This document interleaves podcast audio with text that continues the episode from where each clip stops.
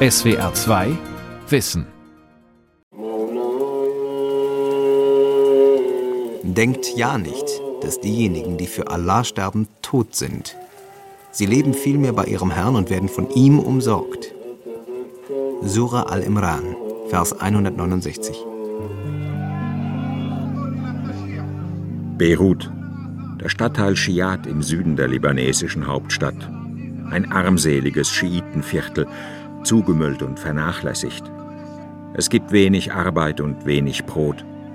Nur an Märtyrern ist kein Mangel in dieser Gegend und in dieser ganzen Region, die immer und immer wieder von Krisen und Aufständen, Kriegen und Bürgerkriegen heimgesucht wird. Märtyrer gibt es hier mehr als genug. Milizionäre, Dschihadisten, Soldaten, auch unschuldige Zivilisten. Fast jeder, der zufällig oder gewollt in das gewalttätige Chaos der arabischen Krisenstaaten gerät, erschossen wird oder in Stücke gerissen, bekommt von der jeweils zuständigen Autorität posthum den Märtyrerstatus verliehen. Das müsse so sein, predigen die Imame. Der Märtyrertod halte unendlich viele Freuden bereit. Märtyrer im Islam. Warum der Tod verherrlicht wird. Von Martin Durm. Es ist ein sonniger Morgen im libanesischen Spätherbst. Ich bin zu Fuß unterwegs zum Riyad el-Shuhadain, dem Garten der zwei Märtyrer. Der Friedhof, der tatsächlich an eine große baumbestandene Gartenanlage erinnert, liegt mitten in Beirut. Aus den Seitenstraßen und Gassen Schiats quillt eine schwer überschaubare Menschenmenge. Junge Männer und Alte, viele von ihnen bewaffnet. Sie sammeln sich, um vier schiitische Glaubensbrüder zu Grabe zu tragen. Märtyrer gefallen im Kampf gegen christliche Milizionäre der Force Libanaise. Am Vortag gab es in Ostbeirut die schwersten und blutigsten Feuergefechte seit Jahren. Christen gegen Muslime, ein Gewaltexzess, mit dem niemand rechnete. Der Schrecken steckt mir noch in den Gliedern. Nun hat sich über die ganze Stadt Angst gelegt, Angst vor Bürgerkrieg. Die Straßen, in denen gekämpft wurde, sind noch übersät mit Glasscherben und Patronenhülsen. Herr Lubnan, das ist der Libanon, sagen die Leute. Hier kann ständig etwas passieren. Heute, nächste Woche, in ein, zwei Jahren. Vor allem den Älteren sitzt die Angst im Nacken. Schon einmal von 1975 bis 1990 suchte sie der Bürgerkrieg heim. Christen gegen Muslime, Schiiten gegen Sunniten, Maroniten, Palästinenser, Drusen, jeder gegen jeden im Namen des jeweiligen Gottes. Am Ende waren 150.000 Menschenleben vernichtet, Millionen geflohen und Beirut verwüstet. Das Trauma des Bürgerkriegs lässt die Libanesen nicht los. Und jetzt, drei Jahrzehnte später, drohen die alten konfessionellen Gräben erneut aufzubrechen, verschärft durch politische Rivalitäten, Staatsversagen und eine nie dagewesene Wirtschaftskrise, die den Libanesen jede Lebensgrundlage raubt. Es sind Konflikte und Konstellationen, die früher oder später in Gewalt eskalieren. Sie bilden die soziale Voraussetzung für den Märtyrerkult. Die Männer aus den Seitenstraßen reihen sich in den großen Menschenstrom ein, der jetzt über eine Allee Richtung Friedhof drängt. Die hohen Eisentore sind weit geöffnet. Davor steht ein Scheich im weißen Turban, Scheich Hassan el-Masri. Ein Mann mit dunklen Ringen unter den Augen und grauem, kurz geschnittenem Bart. Ich hatte ihn zuvor in der Moschee am Rande des Friedhofs getroffen. Er sagte, Märtyrer zu begraben sei eine Ehre für ihn. Nun steht er da mit gefalteten Händen und wartet auf die Ankunft der Särge.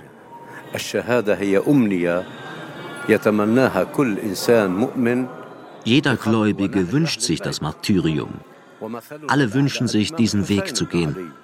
Der Imam Hussein, Friede sei mit ihm, ist unser Vorbild. Es gibt nichts Größeres, als ihm zu folgen, der in Kerbela selbst im Zeichen der Menschlichkeit zum Märtyrer wurde. Für uns ist das Martyrium der größte Wunsch. Jeder, der Gott begegnen will, sehnt sich danach. Der Märtyrerkult ist vor allem ein schiitisches Phänomen.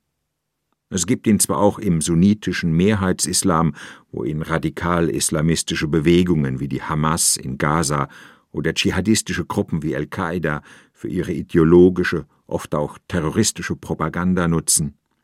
Aber verwurzelt und geradezu konstitutiv ist das Martyrium nur in der Schia, dem Schiitentum. Ungefähr 10 Prozent aller Muslime sind Schiiten. Manche Schätzungen sprechen von 15 bis 18 Prozent. Aber die betrifft dieses Phänomen des Martyriums ganz besonders. Und das liegt daran, dass der Entstehungsmythos oder die Entstehungsgeschichte der Schia unverknüpfbar verbunden ist mit einem Martyrium. Also eigentlich geht die Schia aus einem Martyrium hervor. Katayun Amirpur, Islamwissenschaftlerin an der Universität Köln. Sie befasst sich intensiv mit der Schia. Im Jahre 680 begab sich der Prophetenenkel auf eine Reise, um das Kalifat zu erobern, das ihm seiner Meinung nach zustand. Und da kam es dann zu einer historischen Auseinandersetzung zwischen demjenigen, der das Kalifenamt beanspruchte, und zwischen jenem Prophetenenkel, nämlich Hussein. Der Prophetenenkel und seine Getreuen sind bei dieser Gelegenheit in Kerbela, wo das bis heute eben jedes Jahr zelebriert wird, gefallen. Im Weltbild der Schiiten ist alles, was heute geschieht, nur vor dem Hintergrund der leidgeprägten Vergangenheit zu begreifen. Jeder aktuelle Konflikt, jeder Anschlag, jedes Feuergefecht findet sein Echo in Kerbela. In Kerbela am Euphrat lagerte im Herbst des Jahres 680 der Prophetenenkel Hussein mit seiner Familie und seinen Getreuen. 140 Mann, 40 Reiter, die anderen zu Fuß. Die Einwohner der nahegelegenen Stadt Kufa hatten Hussein um Hilfe gebeten, weil sie nicht bereit waren, sich Yazid ibn Muawiyah zu unterwerfen, dem Kalifen im fernen Damaskus. Für sie war Hussein der rechtmäßige Nachfolger des Propheten. Als er in Kerbela ankam, wurde sein kleines Gefolge vom gewaltigen Heer des Jesiden umzingelt. Husseins Lage war aussichtslos, die Übermacht erdrückend, und die Einwohner Kufas, die ihn herbeigerufen hatten, ließen ihn feige im Stich. Den sicheren Tod vor Augen drängte Hussein seine Gefährten, sich zu retten und ihn allein zurückzulassen doch diese weigerten sich und erlitten lieber den Märtyrertod als zu fliehen. Diese selbstlose Opferbereitschaft und das schändliche Versagen der Ehla el-Kufa, der Leute von Kufa, das ist der Gründungsmythos der Schia. Und deswegen spielt das Martyrium eine solch große Rolle im schiitischen Islam, wird also seit dem Jahre 680 im Prinzip zelebriert. Also schon kurz nach dem Jahre 680 weiß man von ersten Büßerprozessionen, die dann nach Kerbela gingen, um Buße dafür zu tun, dass sie dem Prophetenenkel damals nicht zur Hilfe gekommen sind. Nichts ist vergangen. Husseins Leidensgeschichte ist überall gegenwärtig, wo Schiiten leben. Im Libanon und im Irak, in Bahrain, im Osten Saudi-Arabiens und im Iran. In Schriften, in Schulen und Moscheen wird Kerbela von schiitischen Geistlichen immer und immer wieder ins gläubige Bewusstsein gerufen. Die sind unglaublich gute Rhetoriker. Wenn die sich da hinsetzen und einem den Moment erzählen, wo Imam Hussein um die Menschen zu retten, in diesen Tod geht, und er weiß ja, dass ihm der Tod bevorsteht, die zerfließen in Tränen und sind fix und fertig. Und dieser schiitische Spruch, den es immer heißt, jeder muss in seinem Leben eine Träne um Imam Hussein geweint haben, der passiert dann in diesem Moment. Das sind die schon in der, wirklich in der Lage zu erwecken in den Menschen. Husseins Martyrium gleicht einer Passionsgeschichte und wird in den Überlieferungen in allen dramatischen Einzelheiten geschildert. Seine Verwundungen, sein Durst, sein Mitleid mit den Sterbenden und wie er, selbst schon vom Pfeil durchbohrt, noch versucht, seine Gefährten zu trösten. In der Schlacht wurde auch ein Mann namens Jean schwer verwundet. Er war ein Diener, ein schwarzer Sklave. Er kämpfte an der Seite Husseins. Jean lag auf der Erde und verblutete. Al-Hussein ging zu ihm, legte sich daneben und berührte Jeans Wange mit seiner Wange. Und dieser sagte, Wer bin ich? Wie glücklich kann ich mich schätzen, dass Hussein, der Nachkomme des Propheten, meine Wange mit der seinen berührt. Immer mehr Volk sammelt sich vor dem Friedhof Riyad el-Shuhadain im schiitischen Teil Beiruts. Der Trauerzug wird von Hezbollah-Jugend flankiert, schwarz gekleidete Pubertierende mit Kalaschnikows ausgerüstet. Etwas Bedrückendes liegt in der Luft und entlädt sich in sporadischen Gewehrsalven. Salut für die Toten, abgefeuert von jungen Männern, die sich ihrerseits nach dem Martyrium sehnen. Das schiitische Viertel ist in einer selbstzerstörerischen Dynamik gefangen, genauso wie der gesamte Nahe und Mittlere Osten, der seine mörderischen Konflikte nicht in politischen, sondern nur noch in religiösen Kategorien austragen kann. Sheikh Hassan el-Masri sieht jetzt die Särge der Märtyrer auf sich zukommen. Vier hölzerne Kisten, die wie Kähne über dem Menschenstrom schwanken.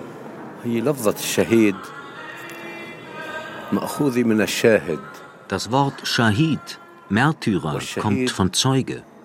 Ein Zeuge sein. Der Märtyrer hat ein gutes, gerechtes Leben geführt. Er hat immer die Wahrheit ausgesprochen. Er bezeugt mit seinem Leben, dass eine große Ungerechtigkeit geschehen ist oder dass einem Menschen Unrecht widerfährt. Der Schahid opfert sich für die Sache der Gerechtigkeit. Er protestiert, rebelliert dagegen. Und gestern haben wir das getan. Wir sind auf dem Weg der Gerechtigkeit gewesen. Der Weg der Gerechtigkeit führte Mitte Oktober direkt ins tagesaktuelle libanesische Chaos. Vor Beiruts Justizpalast hatten ein paar hundert Anhänger der schiitischen Hezbollah gegen einen Ermittlungsrichter protestiert, der die Hintergründe der verheerenden Hafenexplosion vor einem Jahr untersuchte. Dabei war er einigen Hezbollah-Funktionären gefährlich nahe gekommen. Um den Richter loszuwerden, forderten die Schiiten nun seine Entlassung.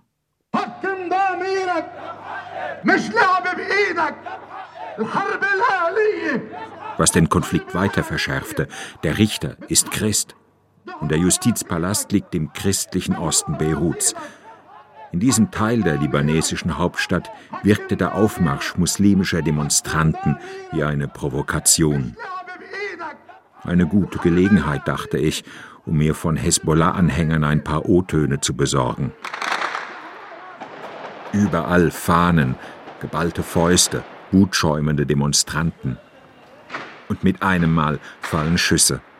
Aus den umliegenden Häusern nehmen Scharfschützen der Christenmiliz Force Libanais den schiitischen Demonstrationszug unter Beschuss. Kurze Zeit später schlagen Hezbollah-Milizionäre mit Panzerfäusten zurück. Straßenkampf, Panik, Feuer aus Maschinengewehren. Es ist, als bräche in Beirut am helllichten Tag ein neuer Bürgerkrieg aus.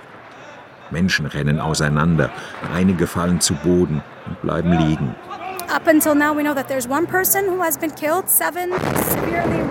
Bislang habe sie einen Toten und mehrere Verwundete gezählt, sagt Miriam, eine Reporterin vom iranischen Fernsehen, mit der ich mich hinter einer Mauer verschanze.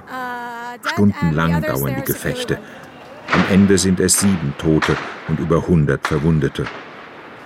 Und umso heftiger vor unseren Augen gekämpft wird, umso tiefer blickt man in den Abgrund, der sich hier auftut. Das ist unsere große Angst, sagt Miriam, dass uns der Bürgerkrieg in Beirut wieder einholt.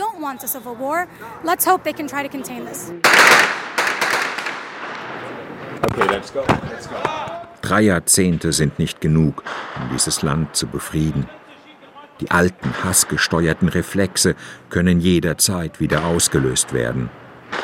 Sheikh Hassan Nasrallah, der Führer der Hezbollah, verlas tags drauf in einer Fernsehansprache im arabischen Sender El Jazeera die Namen der Shuhada, der Märtyrer. الشهيدة مريم محمد فرحات الشهيد حسن محمد صبحي بشيك Sie seien als Glaubenskämpfer für die gerechte Sache gestorben, sagt der Sheikh und schlägt in seiner zweistündigen Rede einen weiten historischen Bogen. Von der Schlacht in Kerbela im Jahr 680 über den Opfergang der Schiiten durch die Jahrhunderte bis hin zur Explosion am Beiruter Hafen und dem Feuergefecht vor Beiruts Justizpalast.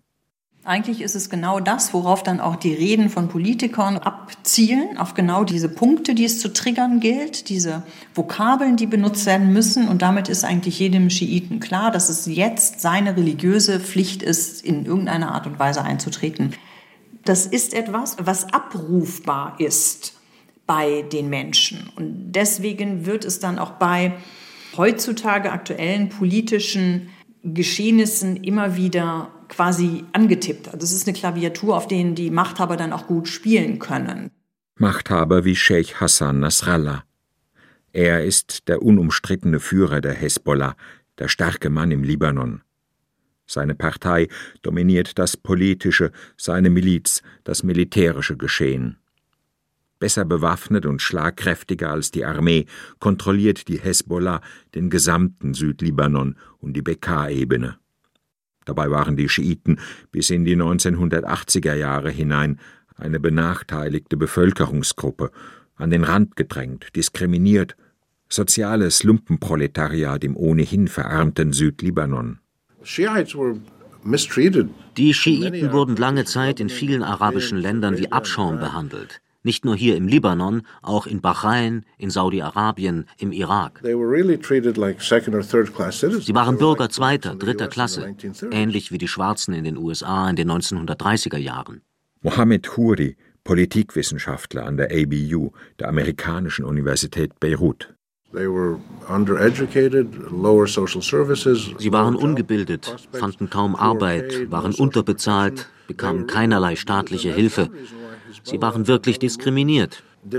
Und der Hezbollah ist es gelungen, die Schiiten aus dieser miserablen Lage zu befreien. Sie sind jetzt keine diskriminierte Minderheit mehr, sondern die stärkste Kraft im Libanon. Niemand kann es mit ihr aufnehmen. Niemand ist so diszipliniert, denkt so strategisch, ist so effektiv. Sie hat bei ihren Leuten eine hohe Glaubwürdigkeit und enorm viel Einfluss. Und es geht eben letzten Endes mehr um Politik und Macht und weniger um Religion power issue more than it is a, religious issue. In der arabischen Welt hoch geachtet und verehrt wird die Partei Gottes, so heißt Hezbollah übersetzt, im Westen als Terrororganisation angesehen. Gründe dafür sind leicht zu finden, ihre anti-westliche Ideologie, ihre Nähe zum Iran und die vielen verheerenden Selbstmordanschläge während des Bürgerkriegs. Die Attentäter, die in Beirut am 18. April 1983 mit einem Lieferwagen voller Sprengstoff mitten in die Frontfassade der US-Botschaft rasten, über 60 Menschen mit sich in den Tod rissen, Hunderte verletzten, waren die ersten ihrer Art. Sie werden bis heute als Pioniere des Martyriums glorifiziert. Ihre Verehrung stellt muslimische Theologen aber auch vor ein großes Problem. Selbstmord ist eine schwere Sünde im Islam. Im Koran, Sure 4, heißt es: Und tötet euch nicht selbst. Wer es tut, aus Feindseligkeit und Frevel, den werden wir im Höllenfeuer brennen lassen.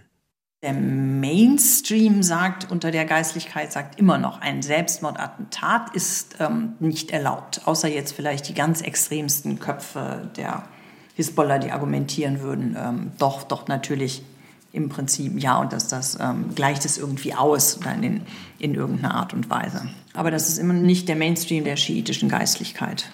Wie so oft in der islamischen Theologie streiten sich die Rechtsgelehrten, sagt die Islamwissenschaftlerin Katayun Amirpur. Je nach ideologischer Ausrichtung, Land oder Konfession gibt es die unterschiedlichsten Fatwas. Ein Selbstmordattentäter, streng genommen gilt er nicht als Märtyrer.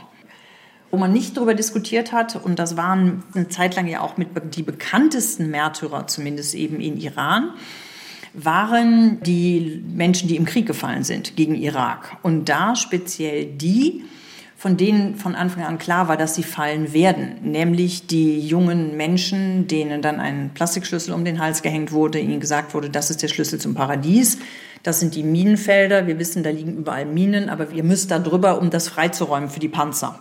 Man musste das Ganze irgendwie religiös untermalen, um es dann den Familien wahrscheinlich im Nachhinein leichter zu machen, mit diesem Tod umzugehen.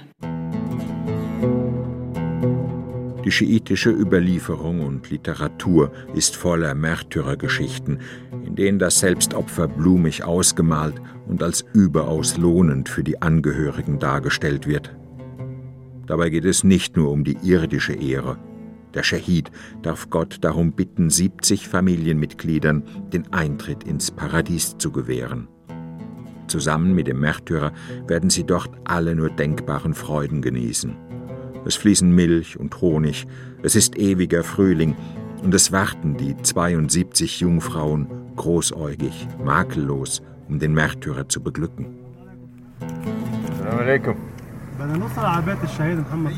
Vor einigen Monaten besuchte ich die Familie eines Märtyrers in Adlun, einem Städtchen im schiitisch geprägten Südlibanon. Der 21-jährige Student Mohammed Dahan war tags zuvor ums Leben gekommen. Er hatte sich in den Kopf gesetzt, aus Solidarität mit den Palästinensern in Gaza gegen die hermetisch abgeriegelte Grenzanlage zu Israel anzurennen. Die Hezbollah, die die palästinensische Hamas unterstützt, hatte dazu aufgerufen. Es waren aber nur ein paar junge Männer aus den umliegenden Dörfern gekommen. Auf der anderen Seite der Grenze waren Scharfschützen der israelischen Armee in Stellung gegangen. Sie feuerten mehrere Schüsse ab. Einer davon traf Mohammed Dahan in den Kopf. Am Tag seiner Beisetzung waren die Straßen geschmückt mit seinen Porträts und den gelben Fahnen der Hezbollah. Vor dem Haus seiner Eltern war ein großes Zelt aufgebaut. Da saßen sie, die Hinterbliebenen des Märtyrers und die Trauergäste, aufgereiht auf Plastikstühlen, etwa 200 Männer. Ganz vorne der Vater, der Dorfvorsteher und der örtliche Hezbollah-Scheich in dunkelgrauem Ornat. Alte, schwarz verschleierte Frauen hatten sich vor dem Hauseingang auf Treppenstufen niedergelassen. Stumm saßen sie da, wie erstarrt. Ein junger Mann kam auf mich zu und sagte, Mohammed Dahan sei sein Bruder gewesen. Ich bin stolz. Was soll ich sonst sagen? Ich bin vor aller Welt stolz auf meinen Bruder, der zum Märtyrer wurde. Gott liebt mich durch ihn. Wenn ich jetzt durch die Straßen meines Dorfes gehe, dann mit hoch erhobenem Kopf, als Bruder Mohammed Dahans, des Märtyrers und Widerstandskämpfers. Er wird immer unser Stolz sein. Wobei genauer betrachtet der Verstorbene nicht unbedingt das war, wozu man ihn nachträglich machte. Im wirklichen Leben studierte Mohammed Dahan Elektrotechnik. Er belegte Platz 17 auf der Liste der erfolgreichsten Studenten im Libanon. Er hätte womöglich ein gutes Leben vor sich gehabt. Er war mein Bruder und natürlich fühle ich Schmerz. Er war ja nur zehn Monate jünger als ich. Er war mir Bruder und Freund zugleich. Wir haben hier im Hof als Kinder gespielt. Wir waren immer zusammen. Zeynab, die Schwester des Toten. Sie setzte sich zu uns und zupfte sich den schwarzen Schleier zurecht. Die junge Frau wirkte selbstbewusst zugewandt. Sie studierte an der Universität Sidon Französisch und arabische Literatur. Zeynab lächelte unablässig, fast so, als wäre gar nichts geschehen. Ich fragte sie, warum sie denn derart gefasst sei und was sie anfange mit ihrem Schmerz. Wir müssen stark sein, unbesiegbar. Der Islam verlangt das von uns und Gott gibt uns die Kraft dazu. Wenn die Stunde kommt, musst du bereit sein. Gott verlangt das von uns. Du musst nicht glauben, dass ich keine Gefühle habe. Ich bin seine Schwester. Ich vermisse ihn so. Wenn die Zeit zum Weinen kommt, dann werde ich vor allem um die ganz alltäglichen Momente weinen, die wir geteilt haben. Aber ich werde nicht weinen, weil ich ihn verloren habe. Er hat doch gewonnen. Wenn du mit Gott verbunden bist, kannst du nichts verlieren. Wer hier aufwächst, wird dazu erzogen, den gewaltsamen Tod eines nahestehenden Menschen als gegeben zu akzeptieren. Jahrzehntelang hat Gewalt den südlibanesischen Alltag geprägt. Der Landstrich war während des Bürgerkriegs eine israelisch besetzte Sicherheitszone. Erst zur Jahrtausendwende zog sich Israels Armee unter dem Druck der Hezbollah zurück. 2006 wurde die Gegend dann nochmal vom Krieg heimgesucht. Senab kann sich noch daran erinnern, wie israelische F-16-Kampfjets über ihr Haus donnerten und die nahegelegene Stadt Sidon bombardierten. Es sind Bilder und Erfahrungen, die sich ins kollektive Gedächtnis eingefräst haben. So sind wir aufgewachsen. Das ist unser Weg und wir werden ihn weitergehen. So wurden wir erzogen und so werden wir auch unsere Kinder erziehen. Der Tod ist für uns etwas Normales. Auf diesem Weg kann uns auch das Martyrium begegnen. Wir müssen immer mit dem Ende rechnen. Zeynep sagt, was eine traumatisierte Gesellschaft von ihr erwartet. Sie kann nicht anders. Denn der Märtyrerkult zelebriert in seiner modernen Version die Hoffnungslosigkeit und die Todessehnsucht einer verlorenen Generation. 1400 Jahre nach Kerbela wirkt er destruktiver denn je. Zugleich stiftet er aber Identität, stärkt den Zusammenhalt der Schiiten und spendet den Hinterbliebenen Trost. Das Märtyrium ist ein Paradox. Es bietet die Möglichkeit, einem sinnlosen Tod höchsten Sinn abzuringen. الأنبياء هم أعلى درجات الشهادة عندهم المسيح عليه السلام محمد موسى إبراهيم Die großen Propheten sind dem Märtyrer vorausgegangen. Jesus, Mohammed, Moses und Abraham. Im Paradies wird eine lange Reihe von Propheten den Märtyrer willkommen heißen und sie werden ihm einen Platz in ihrer Mitte zuweisen. Das bedeutet es, ein Schahid zu sein.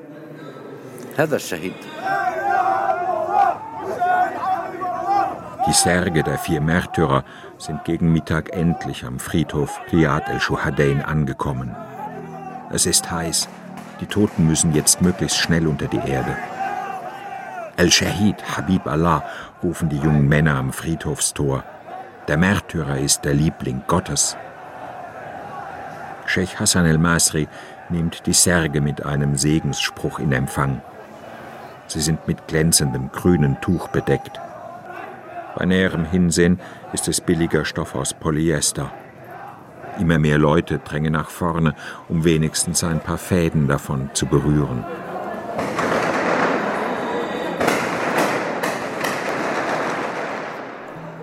Auf den Friedhofsmauern sind blutjunge Milizionäre in Stellung gegangen. In rhythmischem Wechsel feuert der Nachwuchs Gewehrsalven in den Himmel über Beirut. Ein Requiem für Panzerfaust und Kalaschnikow. SWR 2 Wissen Märtyrer im Islam. Warum der Tod verherrlicht wird. Autor und Sprecher Martin Durm. Redaktion Sonja Striegel. Regie Andrea Leclerc.